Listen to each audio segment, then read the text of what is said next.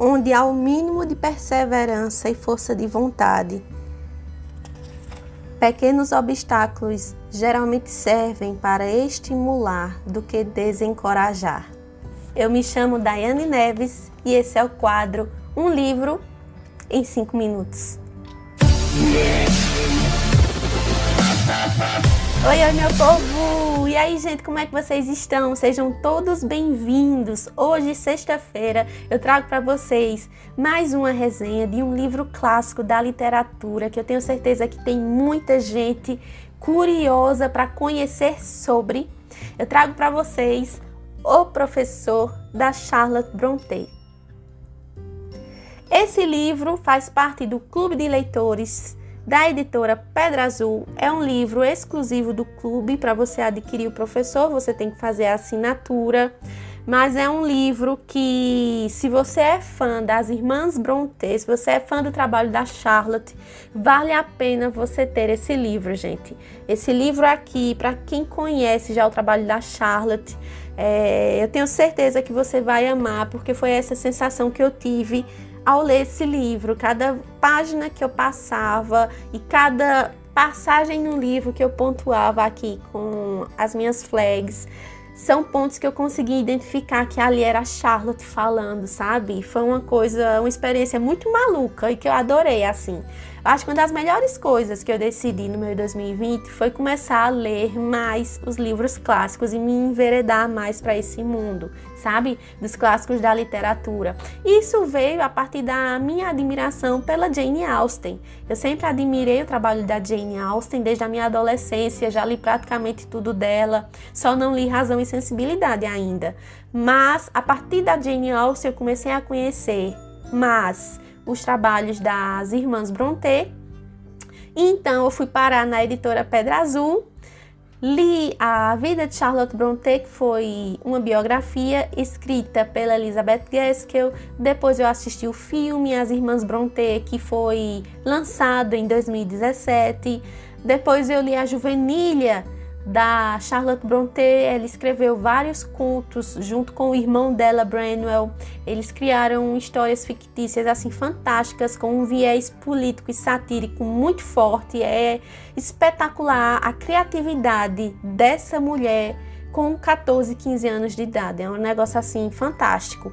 E conhecendo fatos reais da vida da Charlotte, eu tive grande curiosidade em ler o professor tomei a seguinte decisão de ler os livros da Charlotte em sequência, não em sequência de publicação, mas em sequência de escrita. E isso começa com o professor. Foi o primeiro livro que ela escreveu, mas não foi o primeiro livro a ser publicado. O primeiro livro a ser publicado foi Jane Eyre, tá?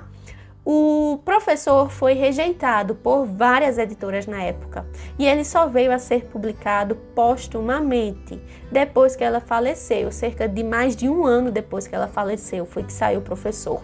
Só que, segundo vários estudiosos e pesquisadores, o professor é praticamente uma obra autobiográfica, porque a história se passa em Bruxelas, na Bélgica. Para quem conhece a Charlotte realmente morou em Bruxelas durante um certo tempo para aperfeiçoar o idioma francês, porque ela tinha planos com as irmãs de reformarem o prebistério. Prebistério, gente, é isso mesmo, né? E criar uma escola para meninas. Isso nunca se realizou, infelizmente. Mas sim, ela passou um tempo em Bruxelas estudando francês, aperfeiçoando o idioma, e lá ela se apaixona pelo seu professor, chamado Constantin. É um amor platônico, é um amor proibido, porque Constantin era casado. E segundo relatos da biografia, segundo cartas que a Elizabeth Gaskell teve acesso, esse amor nunca foi correspondido. O professor Constantin nunca incentivou a Charlotte com relação a isso. Então realmente foi um amor platônico e sem futuro, né, minha gente? Charlotte, sem futuro, minha filha. Mas enfim, ela escreve o professor. O professor é escrito em primeira pessoa, o que eu achei bem ousado da parte da Charlotte na época.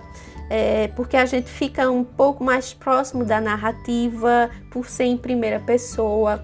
É um livro narrado por uma perspectiva masculina, ou seja, o personagem principal aqui não é uma mulher, é um homem que é o professor chamado William Crisworth, o nome do personagem. Então nós vamos ver tudo por uma perspectiva masculina, o que eu achei fantástico e que também era muito fácil para Charlotte escrever no masculino, porque na juvenilha dela, como ela escrevia contos junto com o irmão, ela escrevia muito no masculino também, então para ela era muito fácil, eu achei isso fantástico. Como primeiro romance dela, eu acho que ela fez o que realmente era familiar para ela, não só a voz narrativa, mas também o local que ela realmente conhecia. A história, o professor se passa em Bruxelas e as descrições da cidade são praticamente perfeitas, porque ela realmente morou lá.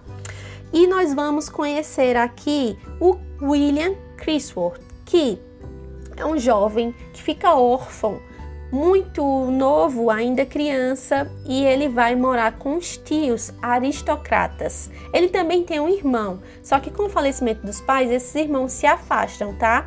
O William é criado pelos tios. Quando ele chega na vida adulta, os tios fazem uma proposta. Só que ele nega essa proposta. A proposta seria que ele se casasse com uma de suas primas e assumisse a igreja como pároco, né? E fosse para esse viés religioso. Só que ele não quer isso para a vida dele e ele nega essa proposta e vai embora.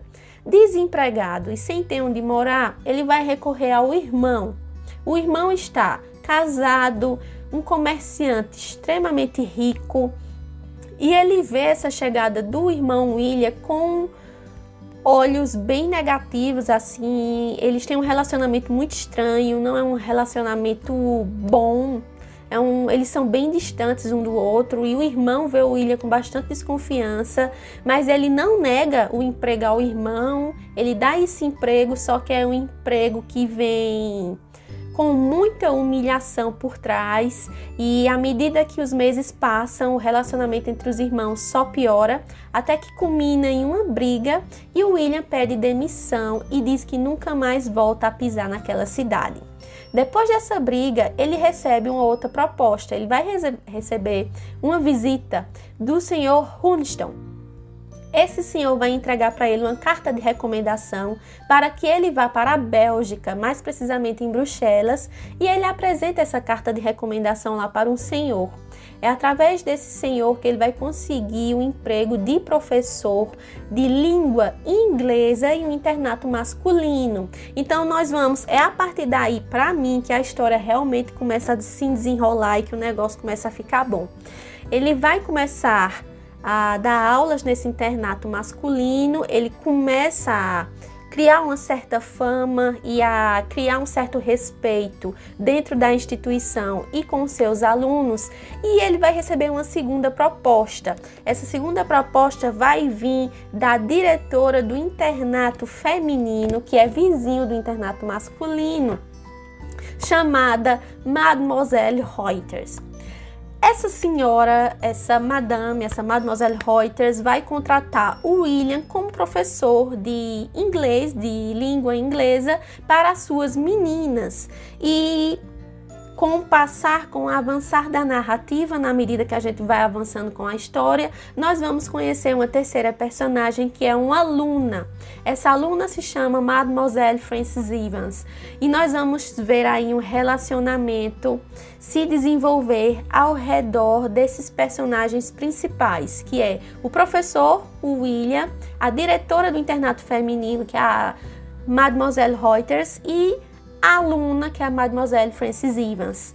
E se você já conhece o trabalho da Charlotte, se você já conhece um pouco da vida dela, pode ter certeza que você vai conseguir identificar quem é quem nessa história. Eu não vou dizer quem é, eu vou deixar isso aqui em aberto para que vocês consigam descobrir por si só. Mas você consegue identificar claramente quem é aqui dentro, sabe? Quem é a Charlotte Brontë aqui dentro, quem é o professor Constantino aqui dentro. É um negócio muito maluco, mas é uma história linda. Eu acho que a Charlotte conseguiu desenvolver um romance fictício é, muito bonito. A, o livro tem um fechamento muito bacana, ele tem um final feliz, gente. Esse livro tem um final feliz, então vale muito a pena você ler, gente.